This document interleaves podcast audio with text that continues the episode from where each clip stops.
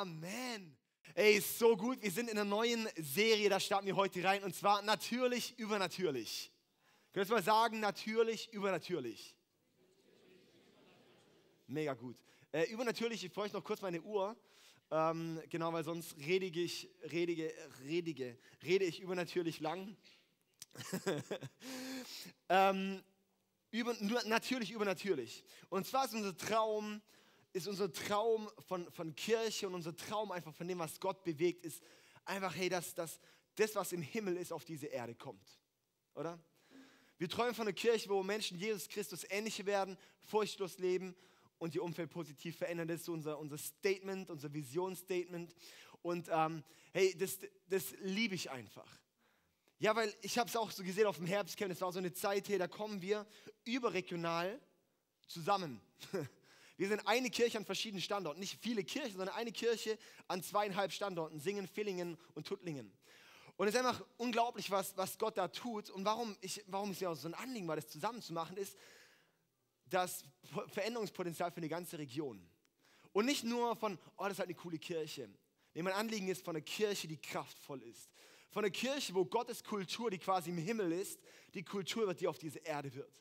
Und das ist im Endeffekt der Begriff so Königreichskultur, sozusagen das, was Gott hat, dass das hier praktiziert wird. Ja? Sind wir da dabei? Verstehen wir das? So quasi das, was im Himmel ist, im Endeffekt, dass das auf diese Erde kommt. Ja, das beten wir ja sogar im Vater unser, wie im Himmel, so auf Erden. Und das ist unser Anliegen. Das ist auch unser Anliegen, weil wir sagen, hey, wir wollen dadurch mehr Kirchen gründen, um eine Region zu verändern. Dass da Gottes Kultur reinkommt. Was heißt das? Das sind eigentlich so, so, so zwei Ebenen. Das eine ist, ähm, so was wir vielleicht eher als natürlich sehen und das andere, was vielleicht wir eher als übernatürlich sehen. Das Natürliche ist so, was man auch in der Bibel so liest, als die Frucht des Geistes. Liebe, Freude, Friede, Geduld, Freundlichkeit, Güte, Treue, Sanftmut und Selbstbeherrschung, neun Stück. Und Galater 4, äh, 5, Vers 22 könnt ihr nachlesen. Und das ist was, wo wir als natürlich bezeichnen, aber eigentlich, das ist vom Heiligen Geist geschenkt und er bringt es uns hervor. Das heißt, eigentlich ist es was Übernatürliches. Stell dir mal vor, deine Arbeit, wo diese Sachen 100% gelebt werden. Das ist eine übernatürliche Kultur, das ist plötzlich wie im Himmel. Oder? Wenn da Liebe ist, Friede ist, Freude ist, Geduld, Freundlichkeit, Güte, Treue, ja, genau. Also, wenn das dort gelebt wird, das ist einfach wow. Und dann die andere Seite, so das klassisch Übernatürliche, wo wir sehen so Zeichen und Wunder. Das lesen wir in der Bibel. Die Bibel sind voll, ist voll von Wundern, ist voll von Heilungen, ist voll von Befreiungen und so Dinge. Und jetzt sehen wir häufig, das ist so übernatürlich. Aber das Witzige ist, in der Bibel werden diese Dinge gar nicht unterschieden, sondern sie sind einfach, das ist das, was im Himmel ist und das soll auf diese Erde kommen. Das heißt, das Übernatürliche soll natürlich sein. Und darum geht es in dieser Serie natürlich übernatürlich. Weil das ist eben auch so eine Sache, dieses Übernatürliche wird manchmal ein bisschen komisch. Und es gibt manchmal Kreise, wo das ganz arg komisch ist, wo man denkt, uh, übernatürlich ist irgendwie sehr, sehr spooky. Und ich sage, nee, also in der Bibel war es nicht spooky, da war es einfach nur kraftvoll. ja? Und äh, spooky äh, finde ich einfach keinen guten deutschen Begriff. Gruselig vielleicht, oder? Oder so ein bisschen, genau. Ähm, also, wir wollen quasi Gottes Königreichsprinzipien. Und die Sache ist auch so, dass, dass wir da eine Balance finden von natürlich, übernatürlich, dass es eigentlich natürlich übernatürlich ist zusammen. Ja, so ich auch sage, hey, wenn du, nicht, wenn, du nicht, wenn du nicht ständig Heilungen erlebst, dann kannst du aber sicherstellen, dass die Menschen geliebt werden. Ja? Das heißt übernatürlich, natürlich. Okay, mal reinschauen, die Definition übernatürlich. Die Definition übernatürlich laut Duden heißt es folgendermaßen. Erstens, über die Gesetze der Natur hinausgehend, um mit dem Verstand nicht zu erklären.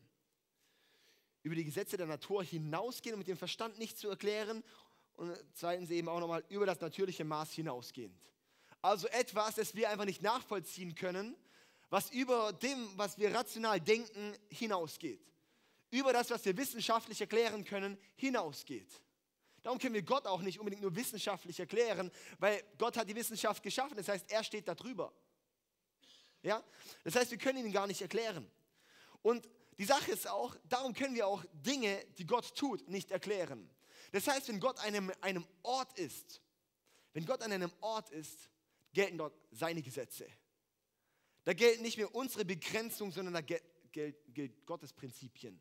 Und bei Gott ist nichts unmöglich. Das ist auch eine unserer Werte bei uns in der Kirche. Nichts ist unmöglich. Das seht ihr draußen an der Wand stehen. Weil wir glauben daran, dass für unseren Gott nichts unmöglich ist.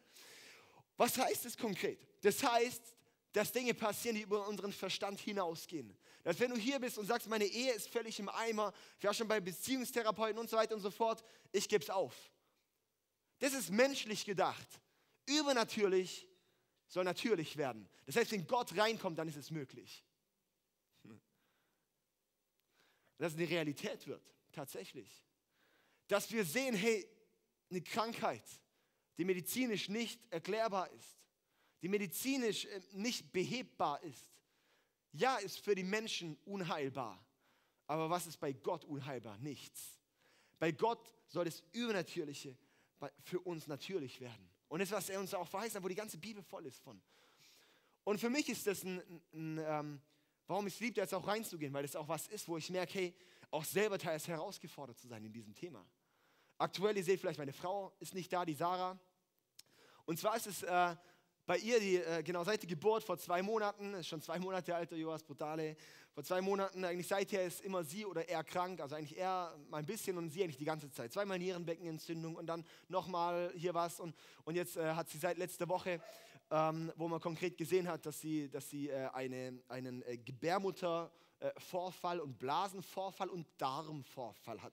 Das heißt, alle drei Organe kommen unten raus. Und das ist was, äh, was nicht so cool ist. Die ganzen Ärzte wissen nicht, was man machen soll. Und ähm, genau, keiner kann richtig was sagen. Das ist die Situation, wo wir da stehen und wo ich jetzt hier predige und sage, wir glauben an Gott, der übernatürlich ist. Und ich sage, ja, diese Sache motiviert mich umso mehr dafür. Jetzt könnte man sagen und denken, okay, was will der jetzt sagen? Der erlebt als kein Wunder. Ja, stimmt, ich bete die ganze Zeit für die Sache, es passiert kein Wunder. Dann weiß ich einfach, dass noch ein bisschen mehr passieren muss, das, was passiert. Dann weiß ich einfach, dass ich da mehr reingehen möchte. Und auch, und ist eben auch die Sache. Ich sage, ey, das ist Gottes Sache, dass er was macht. Aber ich möchte mich gebrauchen lassen, das, was passieren kann. Wenn ich jetzt in einen Frust fall und wo ich sage, oh Mann, voll, voll krass und wie, Gott, wie kannst du da jetzt nichts machen? Dann habe ich nicht verstanden, um was es eigentlich geht. Sondern mich motiviert diese Sache noch viel mehr, wo ich sage, okay, Gott, ich will dich immer besser kennenlernen. Ich möchte immer tiefer reingehen. Ich möchte immer mehr verstehen, Heiliger Geist, wer du bist. Weil ich merke, ich, ich, ich möchte Gott mehr verstehen lernen. Ich möchte Gott mehr begreifen lernen. Und darum predige ich diese Serie jetzt auch mit so einem Selbstbewusstsein darüber, weil ich weiß, es kommt. Weil ich weiß, auch wenn was nicht kommt, dann ist immer noch Gott der Chef über der Sache. Ich war vor zwei Wochen, war ich, äh, hat mich ein Freund angerufen und ähm, er, hat, er hat gesagt, hey, äh, er hatte vor zwei Tagen einen schweren Autounfall. Ähm, die waren zu viert im Auto, er war Beifahrer, ihm ist nichts passiert. Der Fahrer liegt im Koma, im äh, künstlichen Koma gerade noch. Ähm, und äh, in ein paar Stunden sozusagen ist die letzte, letzte Check für sein, äh, bei ihm. Und wenn nochmal ein drittes Mal festgestellt wird, dass er hirntot ist, dann geht er in die Organspende. Und hat angerufen, hey David, kannst du vorbeikommen? Dass wir für den beten, dass da was passiert. Der ist eigentlich nicht richtig, also er ist immer so on-off-Christ. ja, und ähm, ja, das Krasse war, ich habe zwei Tage vorher, ich habe den schon seit ein paar Jahren nicht mehr gesehen gehabt, zwei Tage davor, wo er mich angerufen hatte, das heißt an dem Abend, wo der Unfall war, der um 20.30 Uhr. Um 19.30 Uhr hatte ich so einen starken Impuls für ihn und seinen Bruder, der mit ihm im Auto saß, zu beten. Ich habe einfach gedacht, hey, ich muss für den jetzt beten. Und ich wollte ihm anrufen, dann, ich war gerade bei meinen Eltern, hat sie gesagt, ja, es gibt Essen und dann bin ich halt, habe ich nicht angerufen. Aber ich habe gebetet. Und darum hat er zwei Tage später, als er angerufen hat, war ich nicht erstaunt, weil ich wusste, okay, es hatte irgendeinen Sinn. Dann ruft er mich an und sagt, hey, die anderen beiden, die sind, äh, der eine ist jetzt tatsächlich gestorben, ja. Ähm, und der andere ähm, hat 45 Knochenbrüche. Aber die beiden haben nur einen kleinen Kratzer. Jetzt kann man da stehen und sagen, okay, Gott, warum hast du die anderen beiden nicht bewahrt? Wo ich sage, ja, wir können diese Frage stellen oder wir können auch sagen, Gott, danke, dass du die beiden bewahrt hast. Und ich bin dann auch hin und wir haben dort gebetet, ein paar Stunden und ich war eigentlich voll am, am, am und einfach, einfach müde und K.O. und bin dort rein und hatte so einen kleinen Glauben, dass was passiert, aber trotzdem reingegangen und gebetet und, und gebetet und gebetet und es ist nichts passiert. Wo wir eigentlich in der Bibel lesen, hey, und auch weckt die Toten auf. Ich weiß es nicht, warum es nicht passiert ist. Aber ich weiß, dass für Gott nichts unmöglich ist. Und wo ich mir wünsche, dass dieses Übernatürliche natürlich wird dass es zu meinem täglich Brot wird. Aber ich bin, ich möchte einfach ermutigen, hey, lass uns da auf die Reise gehen. Lass uns da auf die Reise gehen, einfach auch den Heiligen Geist noch mehr zu erkennen, okay? Wunderbar, hey. Seid ihr bereit? Also ich freue mich riesig, auch wenn ihr jetzt denkt, oh, voll krass, ey. ja, in derselben Woche, genau, waren noch zwei andere Todesfälle in der Familie. Das war einfach ein bisschen intensiv, sagen wir mal so. Ähm, und wo ich einfach so dankbar bin, dass ich Gott habe. wo ich denke, Mann, ey, dort haben wir den Anker, dort haben wir die Hoffnung. Okay, in dieser Serie, wie ihr auch auf diesem Design seht, ist eine Taube. Das heißt, es geht in die Serie um den Heiligen Geist. Und zwar, wir wollen in die Serie den Heiligen Geist auf eine natürlich übernatürliche Art und Weise anschauen. Und heute ein bisschen nochmal so eine neue Einführung rein. Wir hatten vor drei Jahren eine Serie über den Heiligen Geist. Ich denke, diese wird nochmal einiges anders. In den letzten drei Jahren hat Gott einfach nochmal sehr viel in mir gearbeitet, wo ich merke, okay, ich glaube, jetzt aber nochmal ein paar andere Sachen zu sagen. Und es ist einfach schön, wenn was in Bewegung ist. Zum Heiligen Geist. Ich glaube, wir haben viele Missverständnisse über den Heiligen Geist, oder? Also ich weiß nicht, also ich persönlich bin aufgewachsen mit einer Zweieinigkeit. Vater, Sohn, und vielleicht noch die Bibel. Aber es ist Vater, Sohn und Heiliger Geist. Ich bin aufgewachsen ohne einen wirklichen Bewusstsein über den Heiligen Geist. Ich habe es gar nicht genau gecheckt, was es ist. Heiliger Geist, pf, keine Ahnung. Vater kann man sich vorstellen im Himmel, so der Vater und Jesus, okay, der am Kreuz gestorben ist. Und der Heilige Geist, irgendeine Energie, irgendeine Kraft, irgendwie nicht greifbar, aber auch nicht richtig gecheckt, ja. Dann gibt es andere, den anderen Pol, quasi, das ist so die eine Seite vom Pferd. Und dann gibt es die andere Seite vom Pferd. Und das ist so die, wir sagen so die charismatischen Überflieger. Und äh, da gibt es sehr viele Bewegungen auch. Leider durch diese Bewegungen haben sehr viele Leute sich defensiv eingestellt, dass den Heiligen Geist abschotten. Das ist natürlich auch ein Trick vom, vom, vom Teufel, sage ich mal so. Ja? Dass wenn, wenn man wenn man es natürlich übertreibt und in eine komische Debalance kommt, dann schotten es natürlich andere ab und verschließen sich für das, was eigentlich der Heilige Geist für sie hat. Und da möchte ich auch einladen, dass du in die Serie reingehst mit der Offenheit, dass sich der Heilige Geist dir nochmal neu zeigen kann. Dass er dich vielleicht ein bisschen mal auf den Boden holen kann oder auch mal ein bisschen in die Luft heben kann. Okay? Was ich so sehe, die größte Schwierigkeit hinter, hinter schwieriger Lehre vom Heiligen Geist ist eigentlich, dass wir in eine Erfahrungstheologie kommen. Also eine Erfahrenslehre, dass wir sagen, ich habe das und das erlebt und dann interpretiere ich das, was ich erlebt habe, in die Bibel hinein. Und das ist, was ich ganz häufig sehe, dass es passiert wird, so, oh wow, hier hat mir so eine Bewegung, da hat der Heilige Geist voll gewirkt. Und dann plötzlich fangen Leute an, so, weil, weil es einen, einen halben Bibelvers in der ganzen Bibel gibt, die, zu diesem Thema das dann so zu interpretieren, dass es jetzt so und so heißen kann. Äh, ich sage eine Sache, wenn, wenn eine, eine Lehre sich nicht an mindestens drei Stellen in der Bibel beweisen lässt, dann ist es keine Lehre, dann ist es eine Interpretation, die wahrscheinlich nicht stimmt. Wir müssen Dinge, wo eine Lehre raus entsteht, müssen wir immer an mindestens drei Stellen erklären können, dass an verschiedenen Stellen einfach kommt und nicht im selben Kapitel oder Buch oder sowas, ja, sondern wirklich, es muss möglich da sein. Und ich sage aber, hey, wir, wir im ICF, wir wünschen uns eine Bibeltheologie. Wir wollen keine, keine Erfahrungstheologie, sondern eine Bibeltheologie. Wir wollen in die Bibel schauen und sagen, okay, Heiliger Geist, was sagst du über dich? Gott, was sagst du über den Heiligen Geist? Ja, was steht da drin? Und bei mir hat es sich eigentlich verändert, dass ich vor ein paar Jahren ähm, gesagt habe, hey, mich, mich, mich, mich, bewegt dieses Thema sehr. Und ich habe einfach meine Bibel genommen und einmal komplett durchgelesen ähm, mit einem grünen Stift und habe alle Stellen, die zum Heiligen Geist sind, einfach grün angemalt. Ja? Und, ähm, und habe dann gemerkt, wow, Gott macht sehr viele Aussagen über den Heiligen Geist. Da muss ich nicht immer auf das schauen, was jetzt irgendwelche Bewegungen immer sagen, sondern ich kann ja in die Bibel selber schauen und schauen, was sagt, der, was sagt Gott über sich selbst, oder? Das ist oft ziemlich hilfreich. Also, darum jetzt, wer ist der Heilige Geist? Und dann habe ich uns, und, und ähm, heute wird bahnbrechend, ja, noch kurz zu sagen. also, ähm, schönes neues Pult apropos noch, gell? das ist wunderbar. Hey. Das andere ist umgeflogen und jetzt hat uns der Matze ein neues schönes Pult geschreinert. Das ist doch herrlich. Wunderbar, Matze, Einfach unser Chuck Norris. Okay, also, wer ist der Heilige Geist? Erstens, der Heilige Geist ist Gott. Ja? Schon mal gehört von der Dreieinigkeit? Vater, Sohn, Heiliger Geist.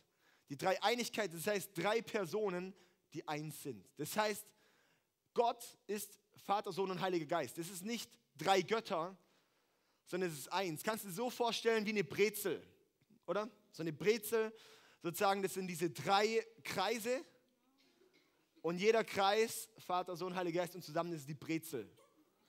Ja, und jetzt kann man sich daran aufhalten von, oh, das aber hinkt ein bisschen an dieser und jener Stelle, wo ich sage, äh, dann genieße einfach die Brezel. ja, also soll einfach so ein bisschen uns helfen, es zu verstehen. Wie ist es zu verstehen? Ähm, in 2. Korinther Kapitel 3, Vers 17 heißt es, der Herr aber ist der Geist und wo immer der Geist des Herrn ist, ist Freiheit. Der Herr aber ist der Geist und wo immer der Geist des Herrn ist, ist Freiheit.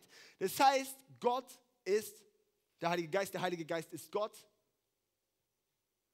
aber Gott ist auch, äh, Jesus ist auch Gott, der Vater ist auch Gott und der Heilige Geist ist auch Gott. Zusammen sind sie Gott und sind alle eine Person von der Dreieinigkeit, von Gott. Okay? Das heißt, der Herr aber ist der Geist. Also ich möchte mich da nicht lange aufhalten, da könnt ihr gerne alte Predigt mal anhören, da habe ich äh, endlos schon drüber gepredigt. So. Ähm, dann haben wir den, den zweiten äh, Punkt, den ich uns habe, und zwar der Heilige Geist ist eine Person. Der Heilige Geist ist eine Person. Und das ist unglaublich relevant und bahnbrechend, dieser Gedanke. Das ist auch mein, mein Predigtitel heute, ist die Person des Heiligen Geistes dass wir das auch noch haben, die Person des Heiligen Geistes. Also, zweitens, der Heilige Geist ist eine Person. Und das ist was, ich glaube, viele wissen es. Viele Christen auch wissen, okay, der Heilige Geist ist eine Person. Theoretisch wissen wir viel. Aber im Leben verstehen wir es eigentlich nicht, dass er eine Person ist. Ich möchte gleich mit drei Punkten noch begründen, warum der Heilige Geist eine Person ist. Aber Davor möchte ich mal erklären, warum es so wichtig ist, dass er eine Person ist. Also jetzt sozusagen, glaub mir erstmal, dass er eine Person ist. Okay, dann kann ich es nachher noch ein bisschen ausführen, warum. Ähm, ich sehe so, dass viele, viele sehen eigentlich den Heiligen Geist nur als eine Kraft, als einen Einfluss, als irgendwie Energie, sozusagen die Kraft Gottes. Der Heilige Geist ist nicht nur die Kraft Gottes, der Heilige Geist ist eine Person Gottes und seine Auswirkung ist Kraft. Ja? Ich habe eigentlich wirklich, das ist meine Hauptaussage heute, dass der Heilige Geist eine Person ist. Weil das ist unglaublich relevant und es hat, als, ich diesen, als dieser Punkt bei mir reingesickert ist, habe ich gemerkt, es hat mein, mein Bild über, meine komplette Gottesbeziehung, mein komplettes Bild über den Heiligen Geist komplett auf den Kopf gestellt, komplett revolutioniert und in eine Befähigung gebracht. Und in eine, in eine, in eine Gelassenheit gebracht. Und in, in das Wow, und Gott ist einfach gut und Gott ist groß. Die Sache ist die, wir wollen ganz häufig nur die Kraft Gottes statt Gott. Wir suchen häufig mehr die Hand Gottes als ihn selbst. Dabei sollten wir wirklich die Person zuerst suchen. Und die Sache ist, wenn wir die Kraft sozusagen suchen, wenn wir die Wunder suchen, wenn wir die, die Zeichen und, und die, die, die Auswirkungen vom Heiligen Geist suchen, dann wird es komisch. Das sind nämlich die Bewegungen, wo dann, wo dann komisch werden und wo, ehrlich gesagt, wo manches Christentum manchmal schon fast in die Esoterik rutscht. Weil da öffnet man sich auch für alle möglichen Geister. Weil man sich nur öffnet für irgendwelche Geister. Wenn man sich öffnet nach, nur nach irgendeinem Geist oder Geist, Energie, was auch immer, dann wird es richtig weird und dann wird es richtig komisch. Und dann kann es vielleicht schön aussehen, aber da kommt der Wolf im Schafspelz. Wir müssen den Heiligen Geist als Person suchen und nicht als Kraft suchen. Und die Auswirkung davon ist dann die Kraft. Wenn wir nur die Kraft suchen, werden wir den Heiligen Geist nicht finden. Wenn wir den Heiligen Geist suchen, werden die Wunder uns finden. Und wo ich sehe, wir müssen unbedingt zuerst ihn verstehen, um dann auch sein Wirken zu verstehen. Wir müssen zuerst den Heiligen Geist als Person verstehen und verstehen, wer er ist und warum er eine Person ist und wie er ist, um dann zu verstehen, was die Auswirkungen sind. Man kann nicht über irgendwelche Gaben reden, die der Heilige Geist schenkt, wenn man nicht verstanden hat, wer er eigentlich ist. Und jetzt möchte ich erklären und jetzt bitte bei den nächsten zwei Minuten aufpassen. Beim Rest könnt ihr dann abschalten, das ist dann völlig egal. nee, Quatsch. Ähm, aber dieser Punkt ist wirklich, das ist, das ist jetzt mein Hauptanliegen. Okay, wenn wir, wenn wir nämlich, warum es so wichtig ist, dass wir den Heiligen Geist als Person verstehen und nicht nur als Kraft, ist, weil wenn wir nur eine Kraft suchen, dann haben wir sie. Wenn wir den Heiligen Geist als Person verstehen und erkennen, dass er eine Person ist, dann hat der Heilige Geist uns. Und ist der Unterschied, dass eine Kraft besitze ich, eine Person besitzt mich. Und das ist eben so, dass das, hey, ganz häufig, da rutscht man dann eben auch, wenn wir, wenn wir nur Kraft suchen, dann rutschen Menschen in einen Stolz hinein, weil sie denken, ich hab's. Ich habe das Wunder vollbracht. Wow, ich habe da die prophetischen Worte. Ich habe die Weisheit. Ich habe die Worte der Erkenntnis. Ich habe da das Feingefühl. Dann hast du nicht verstanden, dass der Heilige Geist eine Person ist und dass er es geschenkt hat. Dass er es ist, der es macht durch dich. Die Sache ist, wir suchen ganz wir wollen häufig sozusagen, dass, dass wir die Kraft haben. Dabei müssen wir eigentlich ihn haben. Sozusagen, dass er uns hat. Dass der Heilige Geist uns hat da geht es dann eben auch in diese Richtung. Wenn wir denken, es ist nur eine Kraft oder ein Einfluss oder eine Energie, dann sind wir die ganze Zeit da und denken, oh Heiliger Geist, mehr, mehr von dir, Heiliger Geist, mehr von dir. Ja, so quasi, weil wir denken, es ist irgendeine Energie. Aber wenn der Heilige Geist uns hat, dann sagt der Heilige Geist, ich möchte mehr von dir. Da, darum geht es eigentlich, sozusagen, dass wir mehr Raum für den Heiligen Geist geben, dass, dass, wir, dass er uns mehr haben kann dass er uns mehr haben kann. Kommt es, kommt gerade rein? Verstehen wir das? Dass der Heilige Geist uns hat. Dass wir dann nicht sind und quasi, wenn wir dann beten, uns am Heiligen Geist bedienen. So, oh, und jetzt, Heiliger Geist, jetzt nutze ich deine Kraft und dann bete ich da dafür und uh, vielleicht passiert was. Schon fast wie in so Science-Fiction-Filmen oder sowas, ja. Nee, aber wenn der Heilige Geist eine Person ist, dann hat er uns und gebraucht uns, um für Leute zu beten, dass er wirken kann. Das ist einfach, hey, du bist einfach nur das Vehikel. Ich bin in dir, ich bin auf dir, ich habe dich. Jetzt bete du, weil ich wirke durch dich. Das ist ein Unterschied. Und das hat mein Leben enorm verändert, auch in Bezug auf den Heiligen Geist, wo ich gemerkt habe, wow, krass, ich kann einfach entspannt sein. Und ich weiß, der Heilige Geist, wow, er ist eine Person und ich laufe mit ihm und er ist in mir und er hat mich. Und wenn ich bete, dann bin es nicht ich, sondern er betet durch mich. Okay.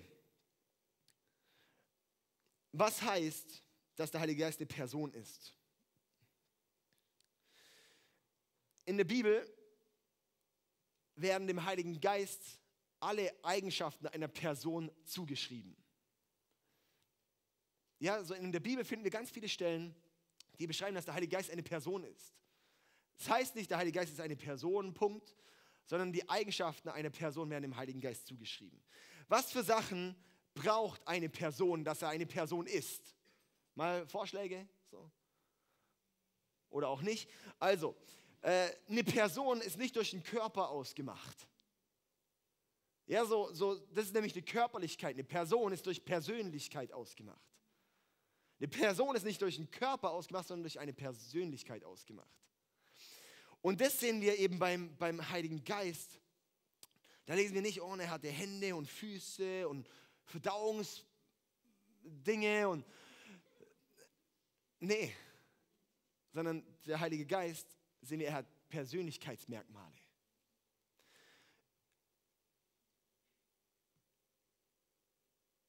Vielleicht wart ihr schon mal, ich weiß nicht, wer schon mal erlebt hat und, und bei einem Toten stand, der tot war und neben dieser Person wart. Da hat man gesehen, der Körper ist nicht die Person. Die Körper ist nur die Hülle. Die Körper ist quasi nur das Gehäuse für, für, für Seele und Geist. Und der eigentliche Mensch ist eigentlich der Geist. Und der Geist hat eigentlich eine Seele und einen Körper. Und ist eben auch beim Heiligen Geist. Eine Person wird ausgemacht eigentlich durch Wissen, Gefühl und Willen. Können wir noch folgen? Ja? Also durch Wissen, Gefühl und Wille. Das sind so drei Dinge, die eigentlich eine Person ausmacht, die jede Person hat. Ein Wissen, ein Gefühl und ein Wille. Vielleicht noch mehr Sachen, aber das sind eigentlich so Dinge, wo ich denke, doch, macht eigentlich die Person aus? Und die möchte ich kurz anschauen, wissen und einfach auch begründen und erklären, einfach auch anhand der Bibel. Ich habe jetzt noch nicht so viele Verse gehabt, aber jetzt kommen die ganzen Verse. Ja? Der erste Punkt, Wissen. Der Heilige Geist hat Wissen. 1. Korinther 2, Vers 11 steht, niemand weiß, was ein Mensch wirklich denkt, außer der Geist des Menschen selbst, der in ihm ist. Das heißt, niemand weiß, was in einem Menschen wirklich denkt, außer der Geist des Menschen in uns selbst. Das heißt, unser Geist in uns weiß nur, was wir denken, oder? Das heißt, wir sind eigentlich auch Geist. Und niemand kann Gottes Gedanken erkennen, außer der Geist Gottes. Das heißt, der Heilige Geist erkennt Gottes Gedanken. Er ist natürlich Gott. Aber er hat ein Wissen. Es ist nicht irgendeine Energie, wow, der Wind, der weiß, dass es hier interessant riecht. Nee, sondern der Geist, er weiß, er kennt Gottes Gedanken. Dann Johannes Kapitel 14, Vers 26, dort steht, doch wenn der Vater den Ratgeber als meinen Stellvertreter schickt, und damit meine ich den Heiligen Geist, wird er euch alles lehren und euch an alles erinnern, was ich euch gesagt habe. Das heißt, der Heilige Geist wird uns alles lehren und alles erinnern, was, ich, was Jesus uns gesagt hat. Wow! Das heißt, der Heilige Geist, der hat ein Wissen, das er uns lehren kann. Die Sache ist auch die, wenn wir eben so dann auch die Bibel lesen mit dem Heiligen Geist, und ich sage, okay, so wir, wir, können, wir können die Bibel lesen einfach nur aus, aus, aus, aus unserem Verstand heraus, ja, und es ist gut, dann wird unser Wissen erweitert. Aber wenn wir es mit dem Heiligen Geist lesen, wo wir hingehen und sagen, okay, Heiliger Geist, wenn es eine Person ist, Heiliger Geist, wow, cool, jetzt lese ich Bibel. Heiliger Geist, sprich doch zu mir. Zeig mir doch, was du da eigentlich meinst. Offenbar mir doch Dinge. Und dann wird es lebendig. Der Heilige Geist ist der beste Lehrer. Ja, da wird es lebendig, unser Leben. Okay, also der Heilige Geist hat Wissen. Dann der nächste Punkt, der Heilige Geist hat Gefühl. Ein Gefühl, Emotionen. Epheser 4, Vers 30 steht zum Beispiel. Achtet darauf, den Heiligen Geist nicht durch euer Verhalten zu betrüben. Den Heiligen Geist kann man betrüben. Einen Wind, eine Energie, ein irgendwas kann ich nicht betrüben. Oder? Wir können den Heiligen Geist betrüben. Er hat Gefühle. Wow. Eine sensible Seite. Eigentlich der Heilige Geist ist die sensible Seite von Gott. Im Alten Testament ist der Begriff für den Geist Gottes ist Ruach. Und Ruach ist eigentlich sogar feminin, das heißt weiblich. Das heißt, dass eigentlich, wenn wir ganz korrekt sind, im Alten Testament, vom Alten Testament hergehend, würden wir eigentlich reden, die Heilige Geistin. Krass, hä? Und dann gibt es nochmal ganz neuen Sinn, dass der dreieine Gott den Menschen nach seinem Ebenbild schafft, als Mann und Frau. Wow, hä? Das ist auch eine, quasi auch so eine sensible Seite. Wir können den Heiligen Geist betrüben, das heißt, er hat Gefühle. Ich weiß nicht, wer so als Jugendlicher oder vielleicht auch sonst schon mal erlebt hat, ähm, man hat manche Dinge nicht gemacht. Hauptsache, die Eltern erfahren es nicht. Also so nur, weil ich gehofft habe und weil ich unbedingt nicht wollte, dass meine Eltern es erfahren, habe ich es lieber gleich gelassen. Konntest du jemand schon mal nachvollziehen, oder? Irgendwie bei manchen Dingen, wo ich dachte, boah, nee, das lasse ich, wenn es meine Eltern erfahren. Also war es bei mir zumindest, bei manchen Sachen. Und es war gut, weil es hat mich wirklich bewahrt vor mancher Kacke, oder? Ich war schon ein bisschen, äh, ja. Ähm, es war gut. Wenn wir uns jetzt mal vorstellen, der Heilige Geist als Person in unserem Leben, als Person, der in uns wohnt, dann ist es noch viel krasser, als wenn ich denke, oh, hoffentlich kriegst die Mama nicht mit. Sondern weiß ich, wow, der Heilige Geist sieht alles, hört alles, denkt, weiß alles. Das verändert mein Verhalten radikal. Wenn wir eigentlich laufen als Christen und, und, und eigentlich völlig egal ist, was wir tun und eigentlich so ständig so, eigentlich nur in so einem, ich sag in der billigen Gnade laufen, wo wir uns immer entschuldigen, so, ah ja, Jesus ist ja eh für mich gestorben und darum passt es ja eh alles und so weiter, dann mache ich einfach weiter und weiter, weiter, dann haben wir nicht verstanden und dann, dann bist du in dem Glauben, dass der Heilige Geist nur eine Kraft ist und dir fehlt eigentlich ein Drittel vom Bewusstsein über Gott. Wenn wir verstehen, dass der Heilige Geist eine Person ist, eine Person ist, der alles sieht, der, dann verändert es uns. Und nicht nur aus einem schlechten Gewissen heraus, sondern wirklich auch aus einer Überzeugung heraus, wow, ich möchte, dass du mehr Raum bekommst in mir. Ich möchte, dass du mich mehr hast. Ja? Also hast mit einem S.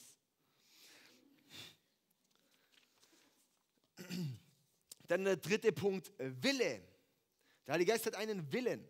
1. Korinther 12, Vers 11 steht, dies aber alles wirkt ein und derselbe Geist, der jedem persönlich der jedem persönlich zuteilt, wie er will. Da geht es um die Geistesgaben. Da gibt es auch so neun Gaben im 1. Korinther Kapitel 12, ja, hier neun Früchte, neun Gaben. Spannend, ähm, wo, wo ähm, der Heilige Geist quasi jedem, der den Heiligen Geist hat, einzelne Gaben zuteilt. Und hier lesen wir, wie er will. Das heißt, es ist eine Person, die hat einen Willen. Es gibt bei den ganzen Stellen, bei den ganzen Bereichen noch mehr Bibelstellen, die man begründen könnte. Äh, quasi, er hat einen Wille, er hat Emotionen und so weiter, ja. Ähm, aber der Heilige Geist hat einen Willen. Er teilt uns zu, wie er es will. Und ganz häufig sind wir oft in so einem, so einem wow, cool, Gott, hey, äh, hey, ich möchte das und das und das und das und das und das. Ist ja eine gute Intention. Aber wir müssen einfach sehen, hey, der Heilige Geist schenkt uns, was er will. Und das bringt es auch daran, dass ich nicht in einen Frust komme, wenn ich es nicht bekomme. Wenn wir denken so, oh, Heiliger Geist, Mann, ich, ich, ich möchte doch das und das und das auch noch, dann haben wir nicht verstanden, dass er eine Person ist. Sondern denken nur, er ist eine Kraft, weil eine Kraft kann ich immer ein bisschen mehr und dann kann ich dann diese Kraft irgendwie. Nee, der Heilige Geist ist eine Person, wir müssen in diese Beziehung wachsen.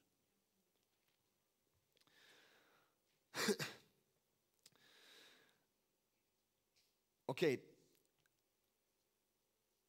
Der Heilige Geist wird auch als unser Beistand bezeichnet. Oder in Johannes Kapitel 14, Vers 16 bis 17 steht, und ich werde den Vater bitten, das sagt Jesus, wo er sagt, es ist gut, dass ich gehe. Ja? Und ich werde den Vater bitten und er wird euch einen anderen Ratgeber geben, der euch nie verlassen wird. Es ist der Heilige Geist, der in alle Wahrheit führt. Die Welt kann ihn nicht empfangen, denn sie sucht ihn nicht und erkennt ihn nicht. Ihr aber kennt ihn, weil er bei euch bleibt und später in euch sein wird. Dieser Begriff hier, dieser Ratgeber ganz oben, Ratgeber ist eigentlich Parakletos. Ja. Parakletos ist eigentlich so äh, sowas wie Fürsprecher, Anwalt, Rechtsbeistand. Eher so, ähm, das ist eine Person. Ein Fürsprecher ist eine Person. Das heißt, er steht für dich ein, er möchte dich trösten, er möchte für dich einstehen. Und was ich dort so spannend finde am Schluss, die Welt kann ihn nicht empfangen, denn sie sucht ihn nicht und erkennt ihn nicht. Und darum ist das, wo ich heute schließen möchte mit, ist, lass uns ihn suchen und lass uns ihn erkennen. Das Wichtige ist, dass wir in eine Beziehung gehen und sagen, und Heiliger Geist, ich möchte dich suchen, ich möchte dich kennenlernen. Und darum predige ich da auch drüber, dass wir in, auch in der Erkenntnis darüber, dass wir auch im Verständnis darüber wachsen. Wer ist er? Und dann können wir ihn vielleicht auch anders erkennen. Ja? Ich möchte da mega ermutigen zu. Hey, und, und ich glaube, wenn wir da reinkommen, dann wird das Übernatürliche natürlich. Wir wissen, der Heilige Geist ist eine Person. Wie kraftvoll ist diese Vorstellung, dass Gott selbst als Person in uns kommt, wenn wir mit ihm laufen wollen. Und dass Gott selbst in Person durch uns wirken möchte. Ich finde diese Vorstellung unglaublich krass. Und auch dieses Bewusstsein und um da reinzuwachsen. Und ich möchte einfach ermutigen, dass wir echt mit diesem Gedanken rausgehen wir wollen den Heiligen Geist als eine Person erkennen und nicht nur als eine Kraft. Eine Kraft besitze ich, eine Person besitzt mich. Und wenn der Heilige Geist von uns Besitz ergreift, dann wird unser Leben auf den Kopf gestellt. Und darum hat Jesus nämlich auch gesagt, in den Vers schauen wir in den nächsten Wochen, uns ist gut, dass ich gehe, weil dann kommt der Heilige Geist. Wow. Mich, mich motiviert es einfach so sehr. Okay, ich möchte zum Schluss kommen. Lass uns zusammen aufstehen.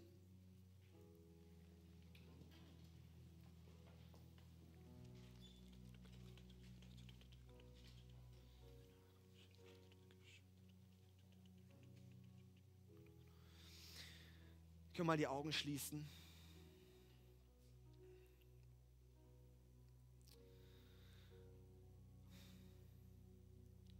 Heiliger Geist, ich danke dir, dass du eine Person bist.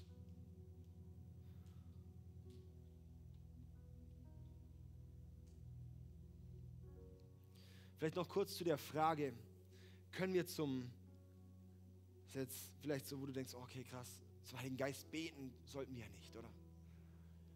Lesen wir nirgends in der Bibel, dass man zum Heiligen Geist beten soll. Aber es gibt einen Unterschied zwischen zu ihm beten und mit ihm reden. Ja, es gibt einen Unterschied, ob ich jetzt mit, mit Matze, ob ich zu ihm bete oder ob ich mit ihm rede. Ist ein sehr, sehr großer Unterschied. Wir lesen in der Bibel die Fürbitte, so quasi an den Vater durch Jesus gerichtet sein. Und die Fürbitte ist wirklich der Heilige Geist nicht der Ort, wo wir unsere Fürbitte platzieren. Zumindest sehe ich das nicht aus der Bibel heraus.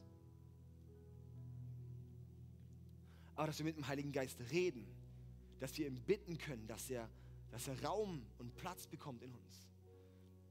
Dass er uns prägt, dass er uns verändert, das ist absolut legitim. Wenn es eine Person ist, wenn es eine Persönlichkeit ist, dann ist es nur gut, wenn wir mit ihm auch die Beziehung suchen. Wenn der Heilige Geist wirklich eine Person ist und nicht nur eine Kraft ist, eine Kraft sollten wir nicht anbeten. Eine Kraft sollten wir nicht erhöhen. Aber wenn der Heilige Geist eine Person ist, dann müssen wir da auf jeden Fall auch eine Beziehung pflegen. Und dann gehört er auch erhöht. Und ich habe gemerkt, das hat bei mir einen großen Unterschied gemacht, wo ich gemerkt habe, hey, äh, als ich angefangen habe, auch mal mit dem Heiligen Geist zu reden, wie so dieses, Hey, Heiliger Geist, was sagst du darüber? So mehrfach so diese Woche aus, ganz gezielt, wo ich so auch da saß und einfach so gefragt habe, so okay, Heiliger Geist, du bist eine Person, du bist gerade hier. Was sagst du darüber? Ich habe ihn gefragt, absolut. Und er hat mir geantwortet, das ist das Hammer. Ja. Okay. Wollte ich noch kurz mitgeben, diesen Gedanken. Heiliger Geist ist da.